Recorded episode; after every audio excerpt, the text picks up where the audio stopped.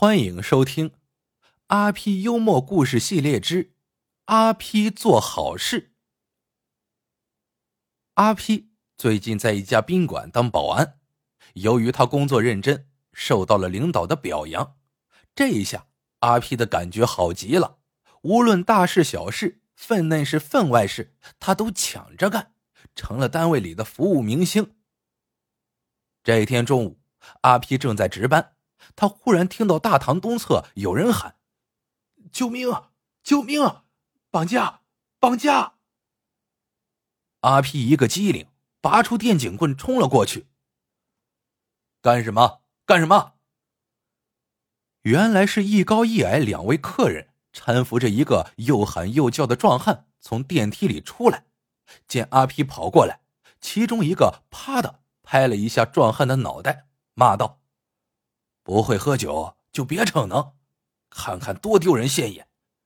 另一个也忙着朝阿皮打招呼：“嘿，呃，对不起啊，对不起，我这位兄弟每次喝酒都非醉不可，我们呀送他回家。”阿皮人还没有靠近，就被一股呛人的酒味熏得喘不过气来。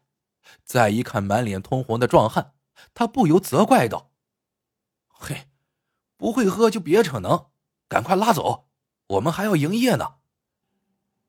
是是是，两人一边点头哈腰赔不是，一边强行推着壮汉往外走。哪知那个壮汉抱住一根柱子不松手，死活不肯再走一步，嘴里不停的喊着：“绑架，绑架，救命，救命啊！”喊声引来了不少围观者，情急之下。那个高个子转身向阿皮求救道：“兄弟，太丢人了，麻烦你帮帮忙。我这位兄弟喝醉了，蛮劲儿特别大，两个人都弄不走。”大庭广众之下，见有人求助于自己，阿皮觉得好有面子，他忙收了电警棍，胳膊一撸，走过来，一边拉一边劝：“好了好了，喝醉了就回家休息。”不要在这里撒酒疯！那壮汉是又急又气，忍不住破口大骂：“混蛋！我没醉，我没醉！”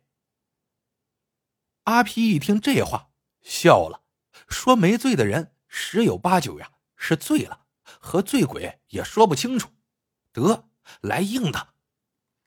阿皮招招手，叫过来一个保安，不管三七二十一。两人如老鹰抓小鸡一般拎着壮汉，没几下便把他弄出了门外。这时，高个子已经拦下了一辆出租车。阿皮一看，使出吃奶的力气把壮汉往车上推。谁知壮汉也发起了憨劲儿，拼了命的挣扎，一挥手把阿皮的眼镜都打飞了。阿皮毫不气恼，他一运气，嘿，发出一声怒吼。硬是拦腰抱起了壮汉，哐啷一声把他呀塞进了车里，随即自己也瘫倒在地上。出租车慢慢启动了，阿皮抬头望望，怎么四下灰蒙蒙的？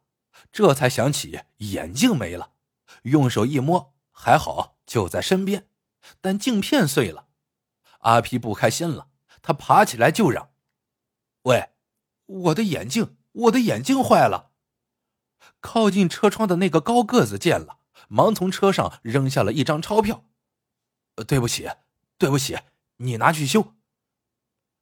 阿皮拾起钞票，凑近一看，是一张百元大钞，心想：我这副眼镜买的时候只花了八十元，换个镜片顶多三十元，要是占了这便宜，岂不是坏了我阿皮的名声？于是。他挥舞着钞票，一边追着，一边喊：“喂，停车，停车！”车上的人看来是急着要离开这个地方，所以也不与阿皮啰嗦，又扔下来两张百元大钞。出租车很快进入了快车道，转眼消失在了茫茫车流中。车子开出一段路，车上一高一矮两个人才长长的出了口气。原来。他们是开地下赌场的，此行的目的就是要把那个壮汉绑架到乡下，逼他家人还赌债，所以他们才把壮汉骗到了宾馆，强行灌下了一瓶二锅头。看壮汉醉得像死猪般直翻白眼后，才一人一边架着，大大咧咧的往楼下走去。殊不知，那壮汉也不是省油的灯，刚才还留了一手，是装醉的。一到大堂有人的地方，就大叫起来，于是就出现了起初大喊救命的那一幕。两个绑匪见脱离了危险，便撕下了伪装，开始实施早已想好的方案。他们先是恶狠狠的威胁司机：“师傅，你知趣一点，我们的事你少掺和，到达目的地给你双倍车钱。”随即。又对壮汉说：“兄弟，对不住，还得委屈你一下。要不然你过收费站大叫起来，我们要砸锅。”说着，掏出早已准备好的胶带，将壮汉倒剪着双手捆了个结实，又像贴膏药一样给他嘴上也贴了一块。看看还不放心，又绕着他脖颈扎了几圈。此时，壮汉叫天天不应，叫地地不灵，只好规规矩矩的坐着听天由命了。两个绑匪看事情办得如此顺利，暗暗得意，忙点燃了一支香烟，叫司机放起音乐，悠闲的享受起来。哪知好景不长，当小车开到一个丁字路口时，忽然一位交通民警跳到路中央，打出停车的手势。两个绑匪大惊，冲司机嚷道：“别理他，冲过去！”可是这司机怕牵连此事，早就想解套了。此刻见有交警拦车，喜的就如抓住了一根救命的稻草，赶忙嘎吱将车子停了下来。这时，那名交警笑眯眯的走过来，朝车内探了探，正要说话，忽然看到后排座位上绑着的壮汉。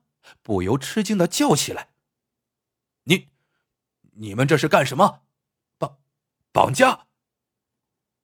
此时正好有一队巡警过来，听到喊声，呼啦围了过来。半路杀出个程咬金，两个绑匪措手不及，连人带车被带到了附近的派出所。壮汉被带去做笔录，司机、交警和两个绑匪被带到了另一个房间。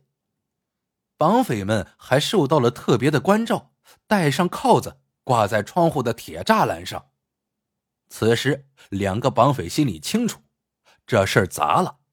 不过，他们只是不明白，到底是哪个环节出了差错呢？两个绑匪正在叹息，忽然，那名交警的手机响了。他掏出手机，说了几句话。一会儿，阿皮跌跌撞撞的闯进门来。一见到两个绑匪，就叫叫嚷嚷的说：“哎呀，可追上你们了！这副破眼镜哪哪值？”当他看到绑匪手上的手铐时，惊讶的结结巴巴说不出话来。这时，那个交警扯了扯阿皮的衣襟，笑道：“舅舅，多亏了你心眼好，要不然你纵容犯罪，人家一告。”你就完了，